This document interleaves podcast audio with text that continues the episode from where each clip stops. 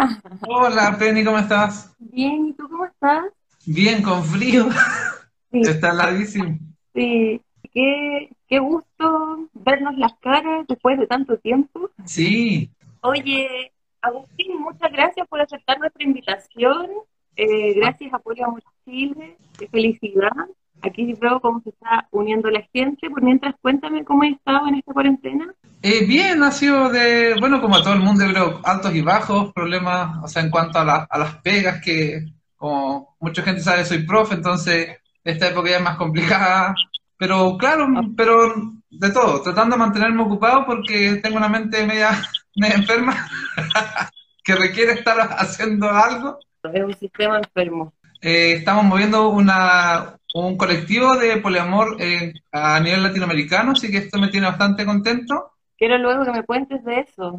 Sí, pues estamos juntando todas las cuentas de, de toda Latinoamérica. Estamos entrando en, en, en- en contacto con otras cuentas de España. Este sábado tengo una, una- un live con una chica de España, así que vamos a ir globalizando un poco más de una buena forma el poliamor. Uy, qué genial. Mira, ahí ve que alguien pregunta, sáquenos de una duda, ¿hoy es o no es el día del poliamor? Mira, Yo yo, no- creo que el día del poliamor, según lo que tengo entendido, es el 21, ¿ya? 21 De junio. Pero Ya. también en, en, en- en Inglaterra, parece, si mal no recuerdo, se celebra el 23 de noviembre. Y en España, o no acuerdo, no, eh, no acuerdo en qué otro lado de, de otro, es todo noviembre. Entonces, fechas claras no tenemos. O sea, bueno, podemos celebrar todo. Exacto. Así que, al menos yo como cuenta decidí, porque al principio yo iba a celebrar la primera vez, tenía, era el 23 de noviembre, y después eh, decidí celebrarlo ya el 21 de junio, porque es como eh, la fecha que, que se, se acertó así como a, a nivel de, de España. ¿cachai? Entonces, varias cuentas de España como que decidieron o fijar ese día. ¿cachai? Entonces, para mantener como algo más, entre comillas, propio, más cercano al menos al idioma, decidí mantener el, el 21 de noviembre, o sea, de junio. Perfecto. Por ahí decían también todos los días. Me parece, me parece que, que también es una buena forma de visibilizar todos los días poliamorosos. Exacto.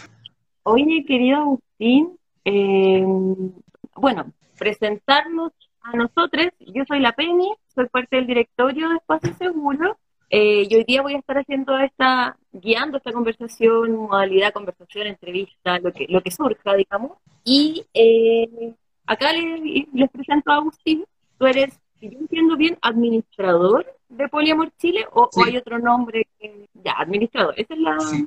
ese es el cargo. Yo, sabes, yo por lo general uso administrador, pero igual yo lo creé y es como circo pobre, entonces como que hago esto un poco, pero Sí, como- eh, como todo yo prefiero, porque eso de creador suena así demasiado magnánime y más que nada lo administro.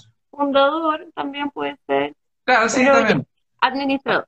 Administrador de Poliamor Chile. Les cuento, quiero contarle un poquito a la gente por qué te invitamos, por qué invitamos a Poliamor Chile y por qué nos interesa esta conversación. Como Espacio Seguro somos un centro multidisciplinario, tenemos muchos profesionales, eh, cada vez más, de, de distintas áreas, y nuestro, y, y nuestro trabajo consiste en el apoyo, en la atención eh, a personas en temas de género, y, y- y- con esto me refiero como en, en temáticas de género tanto a mujeres como a disidencias. Ya ese, ese es nuestro perfil, ese es nuestro foco y nuestra misión y nuestra lucha y todo está puesto ahí, mujeres y disidentes. Y, y ciertamente el poliamor, a mi entender y al entender de, de- de- también de, de nuestro centro, hace parte de, de- del ser disidente, del ser diverso, eh, no, no, no es una categoría aparte o no es algo que quede fuera de la, de la disidencia o la Claro. diversidad.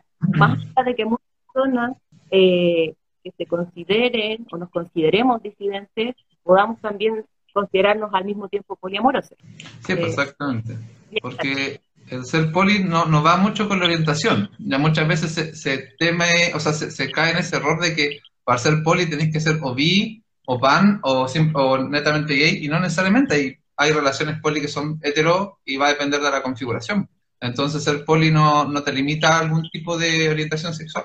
Pero claro, se considera, o al menos yo lo veo como disidencia porque, claro, vamos en contra de, del heteropatriarcado mononormado, ¿cachai? Que, Mono, cis, heteropat- claro, Oye, ya, entonces es un poco eso como la introducción Y me gustaría ahora que nos contaras un poco en, en, algunas palabras qué es Poliamor Chile, cómo surge, desde dónde, desde qué lugar, todo lo que me puedas contar para que la gente tenga una idea de, de, qué es Poliamor Chile. Poliamor Chile surgió de la necesidad de no encontrar un espacio de, de donde hubiese información clara, captada así, mucha información. Eh, como yo, yo en ese, cuando creé Poliamor Chile, estaba en una relación poliamorosa y era como el que... No te escuché, Penny. ¿Qué año fue eh, cuando lo creaste? Eh, partimos en el febrero del 2019. Ya. Entonces yo llevaba un tiempo con la relación, Poli, eh, casi un año llevábamos. y había muchas dudas, entonces yo era como la bandera de lucha dentro de los tres, de, oye, léete esto, veamos esto. Entonces era siempre como el que estaba demasiado insistente y llevándoles la información así como, toma, adquiérela, ¿cachai? Entonces, para evitar eso y que y la, y hubiese un, espacio de, información onda libre demanda para ellos y pudiesen eh, recibirlo sin que fuese yo eh, la persona que se los llevase o, o, de una manera un poco más objetiva, que no pasase por mí, es que creé Poliamor Chile. Y en ese instante al menos no había en Instagram otra, otra cuenta que hablase sobre poliamor, porque Facebook no lo usaba mucho. Después con el tiempo me enteré que había otro grupo en Facebook y, por eso no, fue que no me uní a ellos, Porque simplemente me metí a Instagram, no hay, listo, creemos uno, ¿cachai? ¿No había nada en Chile o nada en, o nada en ningún lado? no, nada en Chile, nada en Chile. Entonces ahí empecé a buscar información porque la, gran, casi los primeros, no sé, muchos meses yo no, no generé contenido propio, fue simplemente buscar entrevistas, pegarlas y dar los links, ¿cachai? Y de ahí con el tiempo ya empezamos a generar cuando ya se quedó con mucho más claro y vi que la, cuenta empezó a crecer de una forma muy bonita y la gente pedía eh, información y me pedía a mí eh, que les resolviese dudas y cosas así, entonces ahí ya igual eh, decidí darle un poco más, entre comillas, un profesionalismo al no sé, cambiar el logo y, también dar, esforzarme porque mis respuestas fuesen lo más concretas posible, lo más, entre comillas, estudiadas, ¿ya? No que fuese así como, ah, no, yo creo que, me parece que no. Tal cosa lo dice tal autor, puedes ver esto, puedes ver lo otro, cualquier cosa que fue, sea una respuesta que sea útil más que un, un, o sea, no sé, información de cualquier amigo. No te escuché, Más que solo un testimonio personal, finalmente. Claro, exacto. Entonces, por eso se generó, y como fue creciendo tan bonito que la gente pedía los encuentros, etcétera, etcétera, tuvo la, la opción de, de, cambiar el logo, cosa de, de hacerlo más propio, que tuviese una, una, imagen clara. Ahí también hicimos la visión y misión de Poliamor Chile, que es normalizar y visibilizar las relaciones polimorosas aquí en Chile y eh, cooperar o ayudar en la, en la creación de una comunidad que sea activa y, y unida. Bonito. ¿Y cómo, cómo te ha ido con, con esta misión? Bien, Bien, de verdad me, ha gustado mucho y bueno, en este tiempo, como te contaba, al estar sin pega, he tenido mucho más tiempo para enfocarme eh, en sí más directo en el activismo, que surgió la, el colectivo que te comentaba y el trabajo de, la página web, que ya tenemos el foro, que la gente está registrando, porque mucha gente me pedía así como, ah, un grupo de WhatsApp. Y ya no, no me, no me que es más, o sea, si igual, si bien estoy en un grupo de WhatsApp, no quiero hacer un grupo de WhatsApp como Poliamor Chile, ya porque los grupos de WhatsApp se dan para mucho y no quiero que, que se llene o de polyfakes o que surjan problemas y yo no tengo el tiempo de estar moderando eh, el grupo. Entonces, por eso así como un grupo de WhatsApp de Pokémon Chile no, no me parece. Pero... Es difícil, es difícil manejar un WhatsApp. Apenas uno puede con los WhatsApp familiares, imagínate. Claro. No, no, no. Entonces, no sé, por los grupos que estoy así como 120 mensajes sin leer y entonces a veces le hago así. Entonces, ni opción de moderar eso, ¿cachai?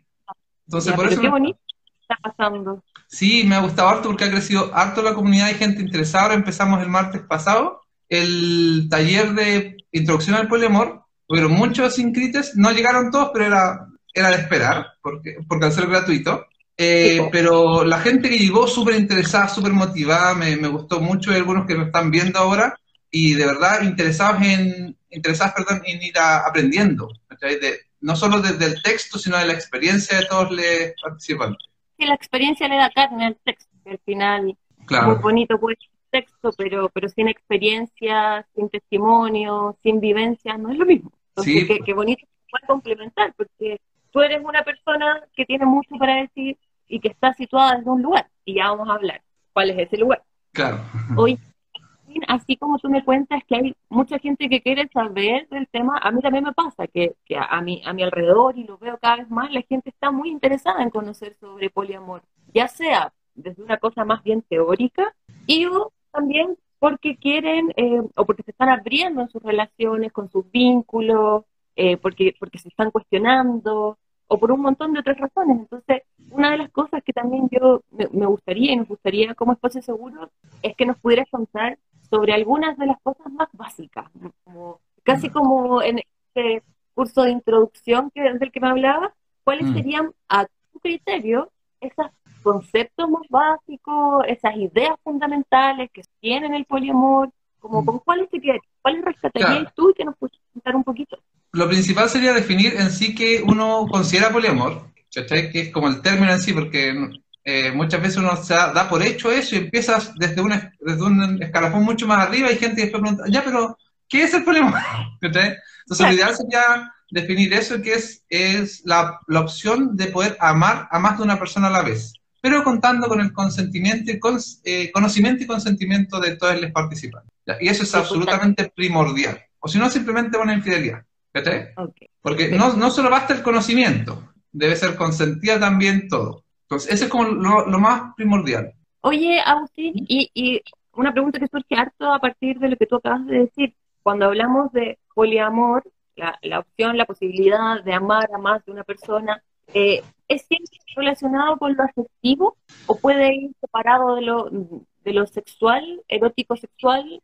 Como como cuáles son esas variables ahí que se pueden cruzar. al menos dentro lo que yo veo eh, es que, claro, el vínculo afectivo debe ser primordial, más allá que el sexual, porque si no, no es, no es sexo casual, no es, no, es, no es simplemente armar tríos por armar tríos, ¿ya? Puede ser que incluso en algunas relaciones que ya la gente es más, es, o es asexual, qué sé yo, que no, esté el, vínculo tan, o sea, como uno normalmente lo ve como sexual, porque de todas maneras las personas asexuales igual tienen su sexualidad, es solo que no es tan eh, genital. Ajá, no, no, es la que, la que nos han enseñado y cómo, nos, cómo la Exactamente.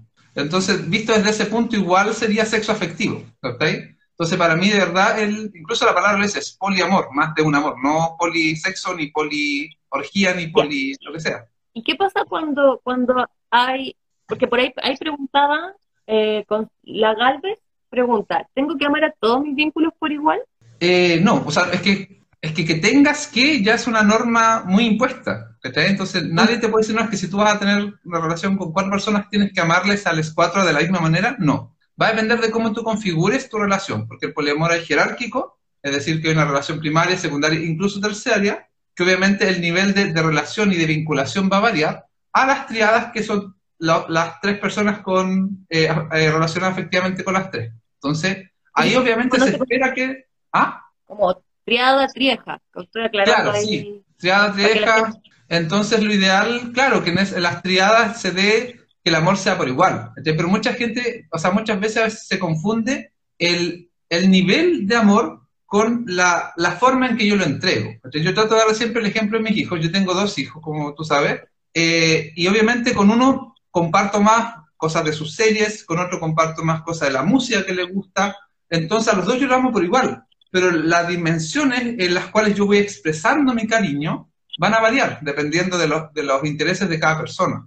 Entonces, no es que uno tenga que amar a una, o sea, a todas las personas de la misma forma, pero sí lo ideal, desde mi punto de vista, porque igual separo siempre Agustín de Poliamor Chile, es que eh, buscar eso, que sea lo más eh, idóneo para todo. Entonces, para ir como aterrizando las cosas que, me, que me vas contando, tenemos eh, en, el poliamor el tipo de relaciones jerárquicas donde hay una relación principal, ¿no?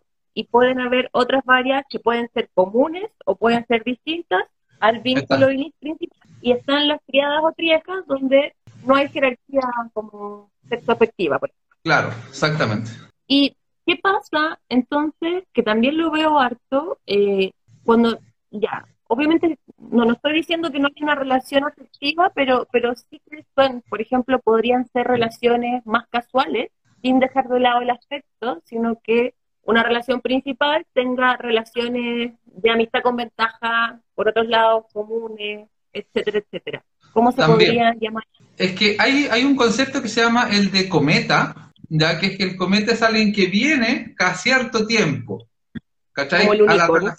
Es que el concepto unicornio tiende como a, a, ser un poquito más desvirtuado en, cuanto a lo ético de, andar como cazando esta super maravilla. ¿cachai? Entonces, eh, eh, al, ah, al, enfrentar eso, al enfrentar eso se cambió a, a, cometa. Perfecto, yo no sabía de dónde había surgido el, el concepto unicornio. Sí, pues porque es, es un ser eh, tan difícil de encontrar, pero claro, el mm. unicornio en sí es una, es una cosa que tú capturas. ¿Captas? No es alguien que viene en voluntad, entre comillas, ¿cachai? Si bien, si tú fueses un, un unicornio para mi relación principal, tú obviamente vas a venir bajo voluntad, ¿cachai? Pero vas a venir a, a, asumir todas las normas que tenemos como relación, ¿me entiendes? El concepto de cometa igual es distinto porque viene igual cae, ¿cachai? Y, y genera todo ese, que, todo ese movimiento. Entonces, por eso yo igual lo prefiero mucho más que unicornio. ¿Y el concepto entonces de cometa también cae dentro del poliamor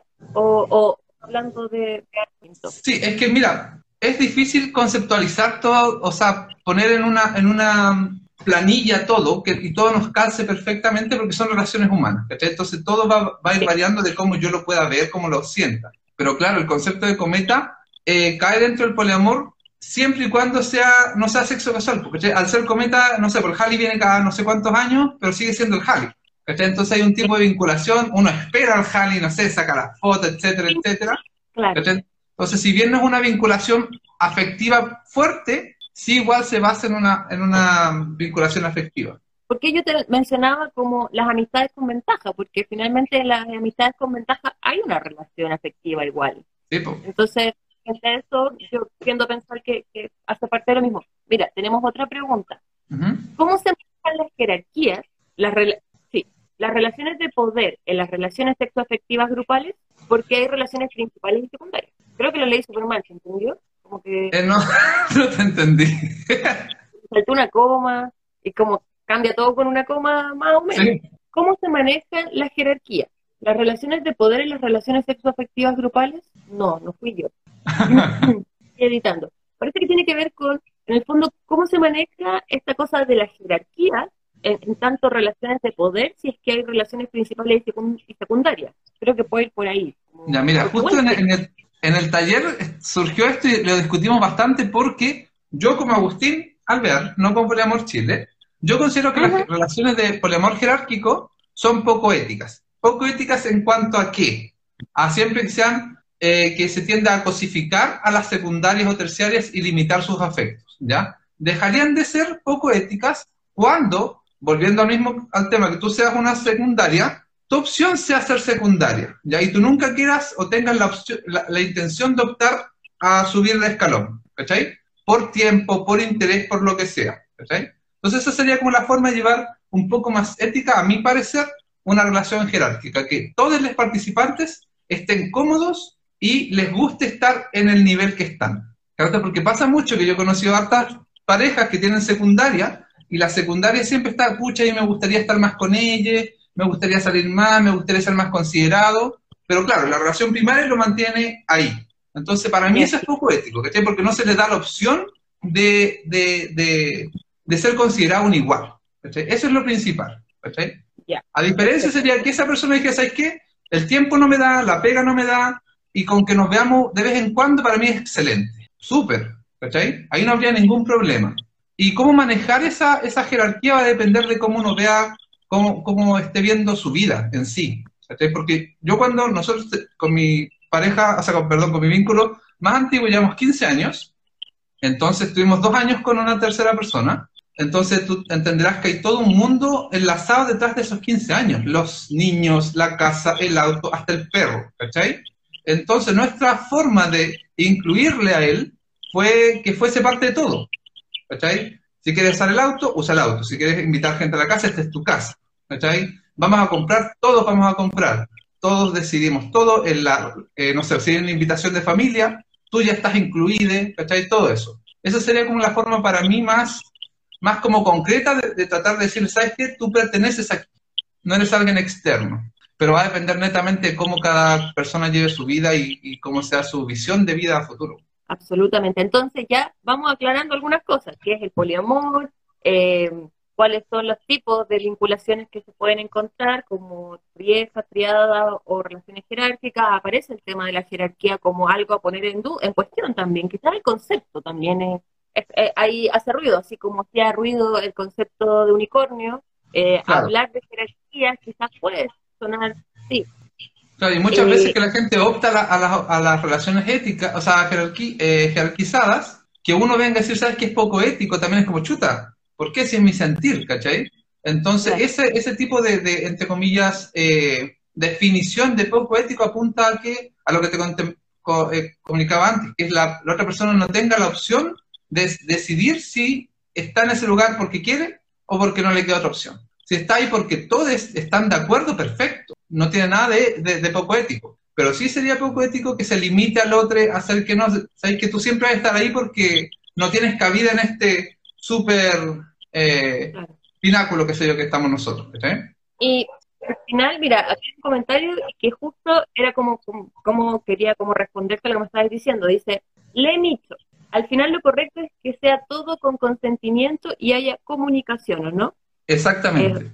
Eh, como lo que, lo que te iba a decir, porque al final, claro, vuelve a surgir el tema del consentimiento, del conocimiento y consentimiento, y por otra parte, eh, de la conversación, que, que, yo siempre pongo ese tema tan presente y que la gente, parece que fuera tan difícil conversar, ¿no? Sí. Y, si estamos como, a mí me parece súper raro, pero lo entiendo también, si crecimos y nos criamos en esta sociedad, de esta forma, es honesto, pero nos enseñaron a relacionarnos así. Pero creo que desde la conversación uno puede llegar a buenos consensos eh, y, y, a tantas cosas. Oye, hay un concepto más que yo creo que, que sería bonito aclarar, porque ¿Mm? ya tenemos conceptos como para pensar en lo básico del poliamor, ¿no? Como que claro, bien.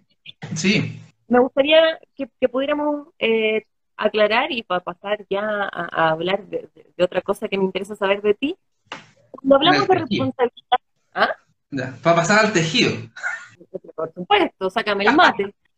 Oye, cuando hablamos de responsabilidad afectiva, ¿Mm? ¿qué queremos decir? Ya, mira, Exacto, un término que se ha hablado mucho y muchas veces se ha basureado y otras veces se ha hablado mal y, uno y mucha gente igual se respalda en la responsabilidad afectiva para eh, ocultar finalmente esto manipulación psicológica o, como quieras llamarle, ¿cachai? La, responsabilidad afectiva es tener claro que cualquier hecho, o sea, perdón, cualquier acción u omisión de mi parte va a tener una, una repercusión positiva o negativa en mis vínculos ya sea cualquier tipo de vínculo, sea familiar, amistoso, eh, sexo afectivo, etcétera, etcétera.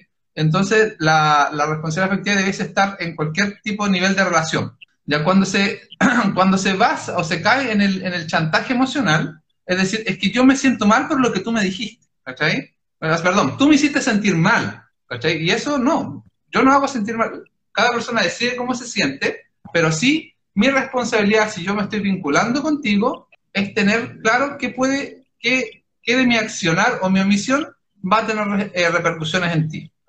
Y obviamente no, no, me puedo hacer cargo de todos tus procesos, porque son procesos personales que tú las debes ver, pero sí, como vínculo, debo hacerme, eh, hacer acompañamiento a ese proceso, porque por algo estamos vinculados. Si tú fueses nadie, que le vaya bien, ojalá se solucione todas sus cosas, pero ni conmigo. Pero si yo estoy decidiendo vincularme contigo de una manera, es decir, establecer lazos afectivos, tengo que eh, hacer acompañamiento de los procesos. Y eso yo creo que es una cosa clave que muchas veces se deja de lado. Es como, ah, es que son sus problemas, ella los tiene que resolver y cuando los resuelva, que me busque. Eso no es ser responsable efectivamente, es tirar eh, toda la pelota hacia el otro y esperar que, que en cuanto a, a la normalidad vuelva a ti, ¿cachai? Claro, es que al final hay una línea súper sutil, encuentro yo, y que a veces cuesta ver, sobre todo en el tipo de relaciones en el que fuimos criados, en donde cuánto me hago cargo de ti eh, y cuánto me hago cargo de mi propio proceso. Eh, como que cuesta hacer esa distinción porque al final nos podemos pasar para cualquiera de los dos lados. Me hago demasiado cargo de mí, lo que yo quiero, y me olvido de ti, o eh, en realidad pongo todo mi, mi foco y mi energía y y a, hacerme cargo de tus procesos y me olvido de lo que yo quiero, como, como es, un proceso súper complejo el llegar a ese momento en donde te estás haciendo lo suficientemente cargo de ti y de tu vínculo sin pasarte por ningún lado, ¿no? Claro, sí, es muy, es muy sutil y muy difusa la, la línea en cuanto cuánto puedo avanzar porque, y, eh, cuánto me, mantengo, ¿cachai? Pero yo creo que va a depender de cada persona porque hay cosas que las que tú vas a necesitar que yo más apoye a, tu proceso, ¿cachai? Más que un acompañamiento. ¿Por qué? Porque va, va, va, a hacer ruido con tu historia, con cosas de tu pasado, ¿cachai? Que si tú sientes que yo vínculo tuyo y te diga, ¿sabes qué? Tienes que ver esto y yo te acompaño, ¿cachai? Pero ese, ese tienes que ver esto se puede ver como un, una completa des... Eh, no es la palabra desligarse, sí, está bien, desligarse de, de, en sí del proceso y dejar así como quedarse al lado. Entonces, eso tú lo puedes resentir porque tu pasado muchas veces te pasó lo mismo, que sentías que, que, tus vínculos te dejaban de lado, que te dejaban de lado. Entonces, para eso, en ese caso, yo creo que ahí yo puedo hacer un poco más de, de, de apoyo, más que solo acompañar. Vamos, veámoslo, y una vez que yo note que tú estás pudiendo avanzar en el proceso sola, ahí ya tratar de ir dejando la... Eh, dentro del, de la educación, que algunos saben que yo soy profe, existe el concepto de andamiaje, ¿cachai? Que eso es bueno utilizarlo en este sentido porque en el andamiaje es como lo mismo cuando tú construyes un edificio, tú armas un andamio afuera para poder trabajarle, ¿cachai?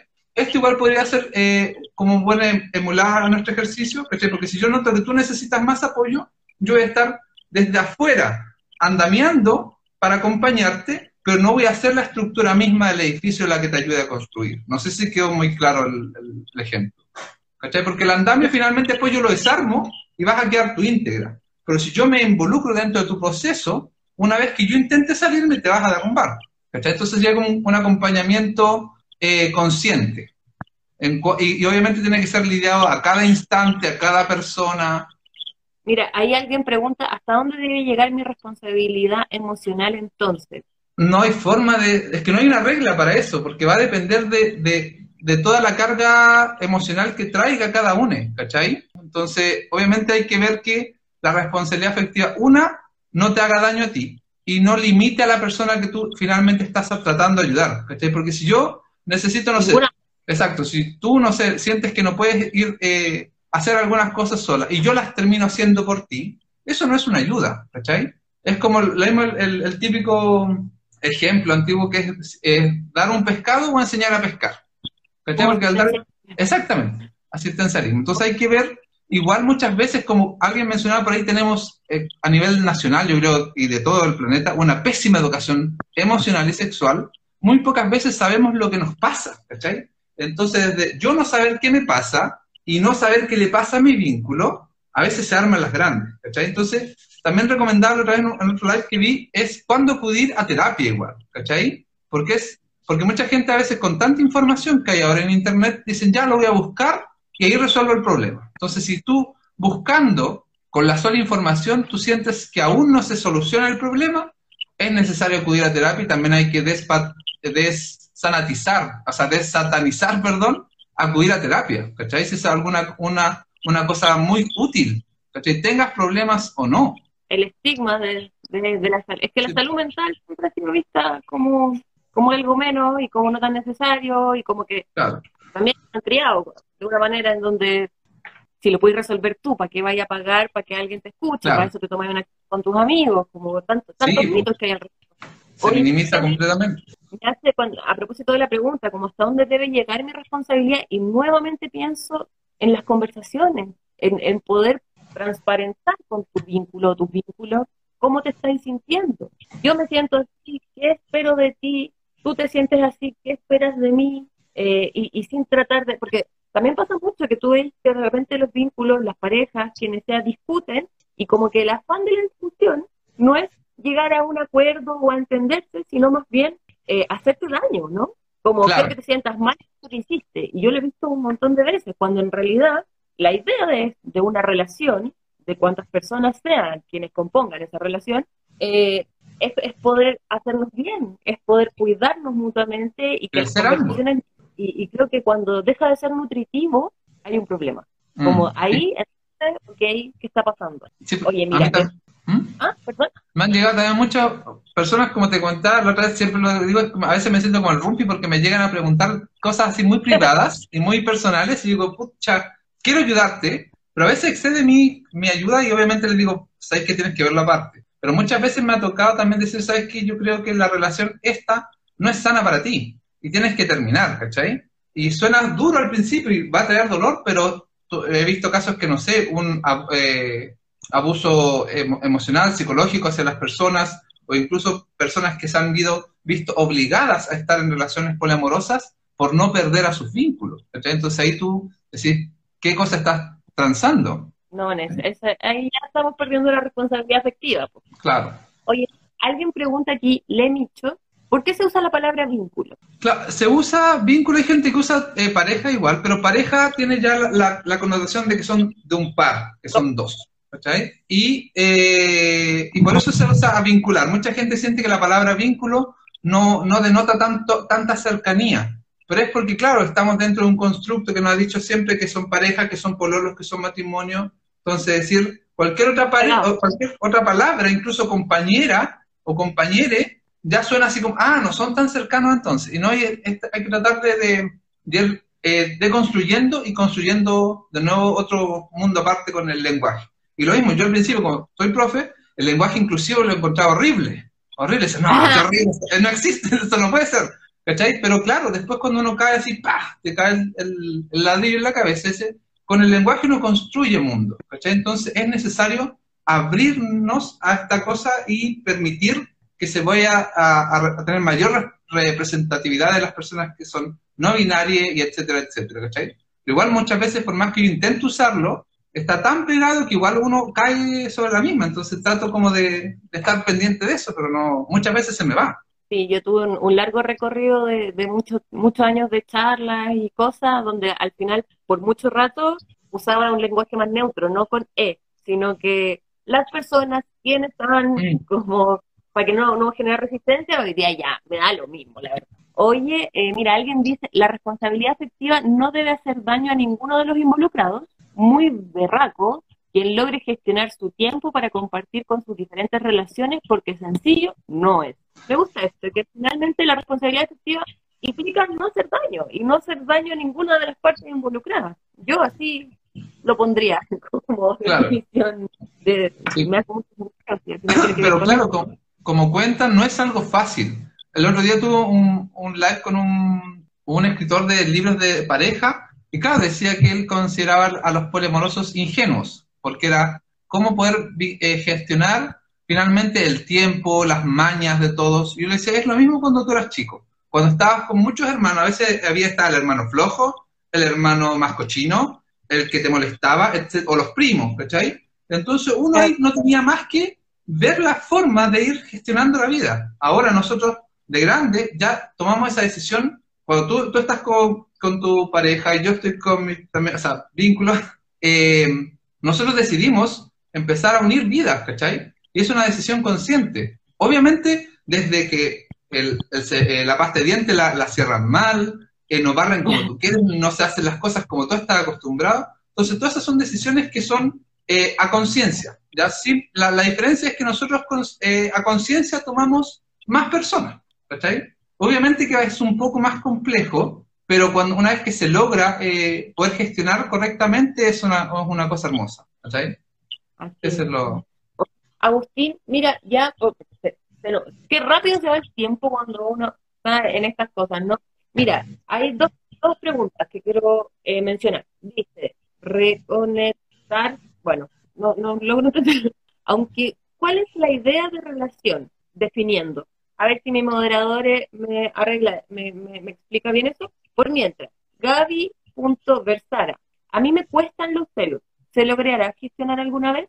Eh, mira, yo creo que sí, pero más que no es la idea llegar a, no sentir celos, ¿cachai? Si tú puedes no sentir celos, perfecto, ¿cachai? Pero tampoco te satanices que yo soy muy celosa. La cosa es qué haces tú con esa emoción, ¿cachai? Con ese sentir. Porque una cosa es como ya, o me lo como por dentro y me hace daño a mí, o se lo tallo en la cara a mis vínculos y finalmente daña la relación en sí.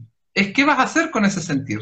lo ideal es, al gestionarlo es buscar los gatillantes de los celos, es decir, qué me lleva a mí a sentir celos y, analizar porque los celos en sí es como una, unión de varios sentimientos, que puede ser miedo, eh, ira, eh, inseguridades, entonces tratar de ver, eh, analizarte bien y ver de dónde nace ese celo, ¿cachai? Y es de ahí atacarlo, pero no tratar de, eliminarlo o, ignorarlo, porque si lo ignoras finalmente te va a volver con una ola mucho más grande y va a ser peor. Pero yo creo que sí, son gestionables completamente, pero claro, de nuevo lo mismo, no es un trabajo que uno diga, ah, ya, hoy día gestiono los celos y mañana estoy al otro lado. No, son caminos que vas a tener que recorrer muchas veces, porque estamos dentro, ¿no? dentro de un, de un constructo social que nos tiene tan apretados y tan limitados que muchas veces no nos damos cuenta de cuánto eh, abarca en nuestras vidas el, eh, el patriarcado y la mononorma. Es cierto, es un gran tema los celos. Oye, ya que se nos está yendo el tiempo, y a mí me interesa mucho esta parte, pero creo que, bueno, ya vimos algunos de los conceptos, me, gustaría que otro día tuviéramos otro vivo, que pudiéramos extendernos y, hablar de, todo, pero eh, cuéntame un poco cómo ha sido o cómo es la historia tuya, cómo ha sido ser una persona poliamorosa en este país, en, en este momento de la historia, digamos. Eh, ¿Cuáles han sido las dificultades con las que te hayas encontrado? ¿Los mayores prejuicios? ¿Las cosas más difíciles? Eh, todo lo que tú me quieras contar. Yo, yo por suerte siento que igual he, he sido privilegiado en muchas cosas de que poder tener una, una claridad desde, desde mi sentir clara siempre, Nunca, nunca pasé por muchas dudas al respecto, así como qué será, qué no será. Eh, he tenido la suerte de poder validar mi sentir en cuanto, eh, no solo de forma eh, con bibliografía, sino que desde mi propio sentir poder analizarme mucho desde chico. Entonces, tratar de, ir entendiendo qué me sucede. Entonces, de ese punto, yo he tenido, o sea, suena como muy así pedante, pero las cosas claras bastante antes, ¿cachai? Entonces, al tener las cosas claras me permite tener ya más claridad sobre el mundo que yo quiero ir construyendo. Eh, los mayores, yo, mi, desde todo mi mundo, el, yo creo que el 80% sabe que soy poli y, pan, pansexual, ¿cachai? Pero claro, al, tema de, cuando lo conté en mi, trabajo fue como, chuta, mira a traer problemas, lo mismo, yo soy profe, entonces mi labor siempre mucho va a estar más juzgada. ¿Por qué? Porque tengo contacto con menores. Entonces, eso nuestra, nuestra profesión siempre está bajo la lupa constantemente. Y que yo sea de, de disidencia eh, relacional y disidencia sexual también es, es una cosa que pesa mucho. De momento, por suerte, no me, no me ha topado tener problemas en el trabajo, Pero ahora que estoy siendo más, entre comillas, más visible como Poliamor Chile, puede que se dé, Y yo, cuando estaba ese temor, así como me expongo al mundo, estaba la cosa de que finalmente si alguien me va a, discriminar por esto, no es un lugar en el cual yo quiero estar, finalmente, ¿cachai? Entonces, ahí yo, ¿sabéis qué? Por más que ya X pega se vea muy bacán en cuanto a Luca, en cuanto a espacio, si no está esta cosa que para mí es fundamental, el respeto por los otros, no es un lugar en el cual yo quiera aportar. ¿Cachai? Entonces de ahí se me fueron quitando los miedos, muchos. ¿Cachai? Eh, también pasó mucho que a mí me, cuestionaban que, ay, pobrecita tu, tu, tu, señora, que tiene que aguantar esto. Ah, bueno, perdón, le decía, no es una persona que, claro, es una persona eh, autónoma que toma decisiones, no está ahí eh, amarrada a mí, ¿cachai? Esto es una cosa que se conversó mucho, no es como que yo le diga, sabes que esta es mi vida y, y toma, lo deja, ¿cachai? Se conversó mucho, entonces ese era con mucho eh, los prejuicios que más me molestaban a mí, porque tendían a, minimizar el, papel, eh, no sé si llamarlo protagónico, pero al menos de responsabilidades de ella, ¿cachai? Como ella era la pobre muchacha inocente que asumía todo esto. Es que siento que ahí se, se topan como, como un poco el machismo como ella, pobrecita ella, y, y, por otro lado, eh, me, da la impresión de que alguien que diga algo así tiene en su cabeza cero conciencia de lo que es la responsabilidad efectiva, como ella simplemente tiene que hacer caso y, ya está. Claro, lamentable, lamentable mucho, mucho se da eso, como te comentaba hace un rato, que gente acepta esto, pero de verdad yo, yo siempre he hablado con ella de que me interesa que vayamos creciendo ambos, ¿cachai? Y, y en base a eso, yo de verdad no estaría dentro de, mi forma de ser, de mi mundo, eh, ¿sabes qué? Tienes que hacer esto porque yo lo quiero, Entonces, y, de nuevo es una, una, persona absolutamente capaz, muy inteligente, eh, muy desarrollada, Entonces, eso es lo que me molestaba, que, que simplemente porque el hecho que yo estaba moviendo más la cosa, ella asumía casi por, por la tonta, ¿no? Es la tonta que está siguiéndolo, Y eso de verdad me molestaba mucho porque no se daban el tiempo de, preguntar de, preguntarle a ella finalmente cómo se sentía eh, para saber la verdad, ¿cachai? Porque nada más que ella puede decir, sabes que yo estoy siguiendo esto porque quiero o porque me siento obligada a, ¿cachai? Entonces, eso. Y eh, otras cosas, no sé, pues. ah, también me, cargaba también que me decían, buena, perro, que podís, así como bacán, el macho. ¿Cachai? Y yo decía, bueno, básico, no, no has entendido nada de esto, ¿cachai? Porque no va en, sumarle más gente, ¿cachai? Y no va porque, oh, el loco potente, no, ¿cachai? Y es más, y siempre, y es uno de los mitos que hay del poliamor, que uno se mete al poliamor para tener más relaciones sexuales, y finalmente es lo que menos sucede. claro, porque tenéis que gestionar dos personalidades distintas, dos tiempos, dos ganas, dos de todo, ¿cachai? Entonces es mucho más complejo, mucho más complejo eso.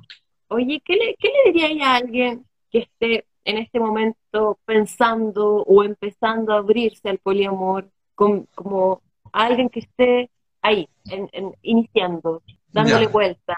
Mira, yo, yo siempre doy el mismo consejo, es que no se apuren, ¿cachai? Porque siempre está como el apuro, ya yo soy poli, eh, yo soy poli, tengo que tener una relación múltiple, sí o sí, ¿cachai? Como ese como prerequisito, y no, no es prerequisito, hay gente que es soltera y poliamorosa, y, y no hay problema en eso, ¿cachai? Yo les diría, aguántense, analícense ustedes, vean si es que les es cómoda la situación, si van a poder manejarlo, traten de, ver dónde están sus miedos en las relaciones, como desde, desde qué paradas ellos se relacionan con el mundo y, y, desde ahí em, leer, leer mucho, auto, autoanalizarse y, y practicar la comunicación asertiva y no violenta absolutamente.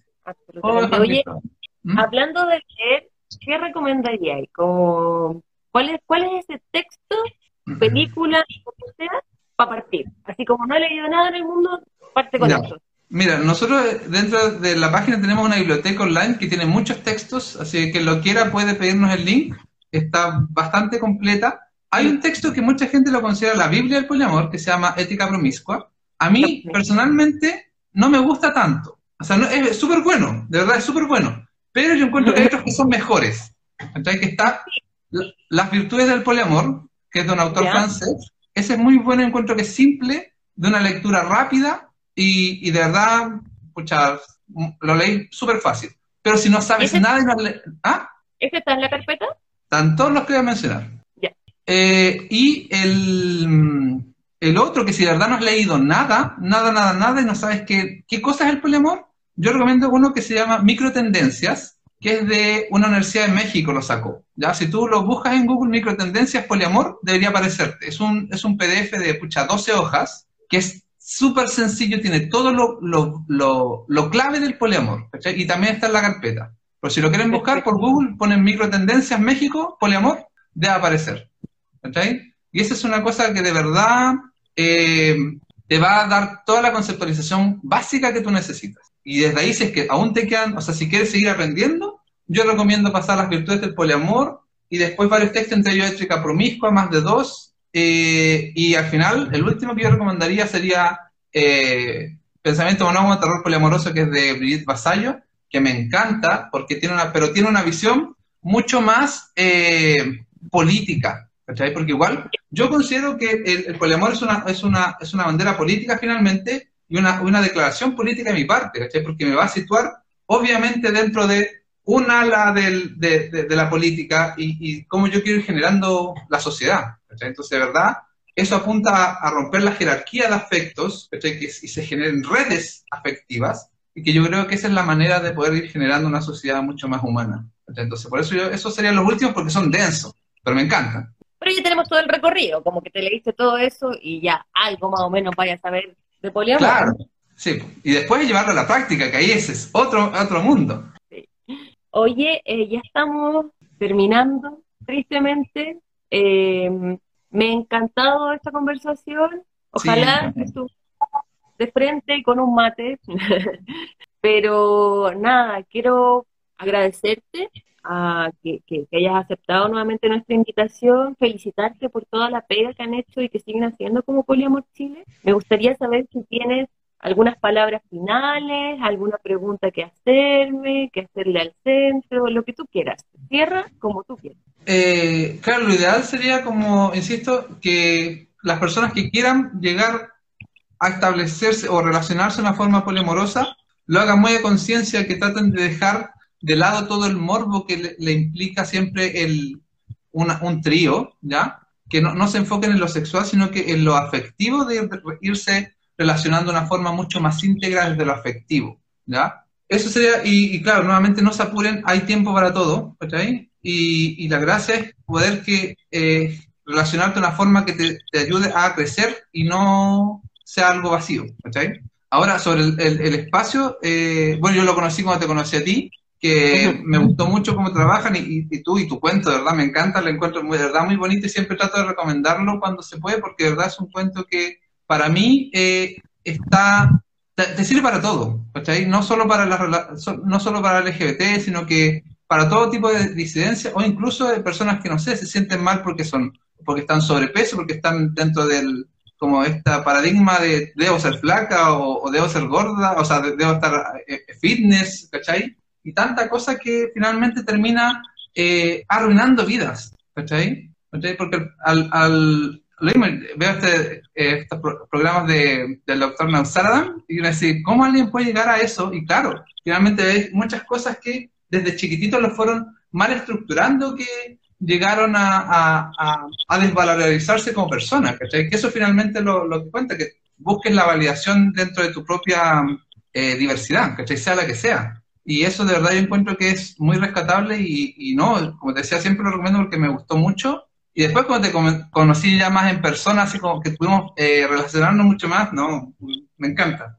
A ti, el, el a todo. Así que muchas, muchas gracias por este. Eh, hay que seguir armando redes porque las redes son las que nos van a ir movilizando por la sociedad.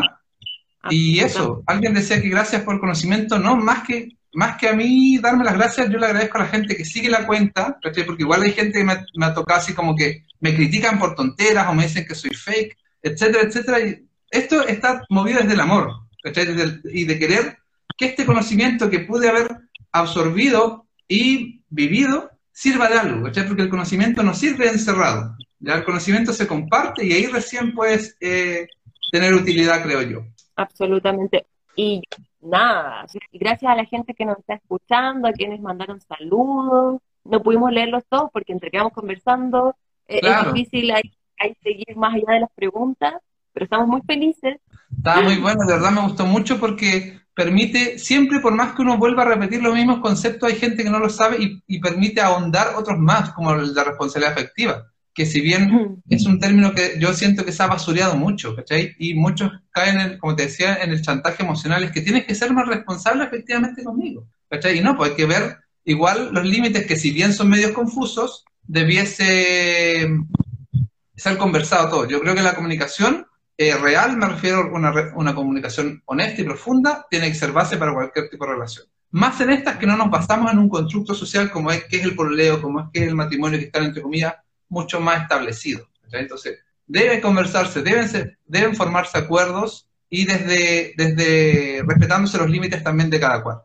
Yo, yo que eso como no asumir nada. Mm, sí. al final, cuando asumimos, es cuando en general metemos las patas y estamos, claro, después de un tiempo de una relación con una o más personas, yo puedo asumir cosas pequeñas, puedo asumir que le gusta el café sin azúcar, pero, pero, pero grandes cosas no puedo asumirlas, y más aún si estoy empezando una relación que tiene otros códigos y que es una relación, entre comillas, nueva, porque nos estamos conociendo en un lugar desde el que no nos habíamos visto antes, quizás, por ejemplo, si estoy partiendo una relación poliamorosa. Entonces, ¿cómo es volver a conocerse también? Y cómo es tener conversaciones desde cero. Porque hoy día quizás eh, todo lo que yo más o menos asumía y podía asumir más o menos bien, ahora sí que no lo sé, o no sé cómo vamos a reaccionar, porque no, no es algo que, que conociera. Exacto, tomar como premisa eso, no, no dar nada por sentado y, evitar el trasfondo de obviedad, porque eso finalmente daña mucho. Es que es obvio, no hay nada obvio. somos seres humanos y desde ahí hay que ir construyendo. O deberías saber lo que yo estoy sintiendo. No, nadie debería saber lo que estoy sintiendo. Tenéis que hablarlo, porque claro. Es la forma, es la forma. Y quizás te conoce tan bien que puede sospechar cómo te pero nunca he hablado. Mm. Oye, ahora sí, se nos Ahora sí, tiempo, eso nos estaba pensando. Un gran besote. Te mando Muchas un gracias. abrazo y nada, gracias a ti. Nos veremos muy pronto. Un abrazo a Sí. todo el mundo. Gracias a todos que Cuídate. estuvieron.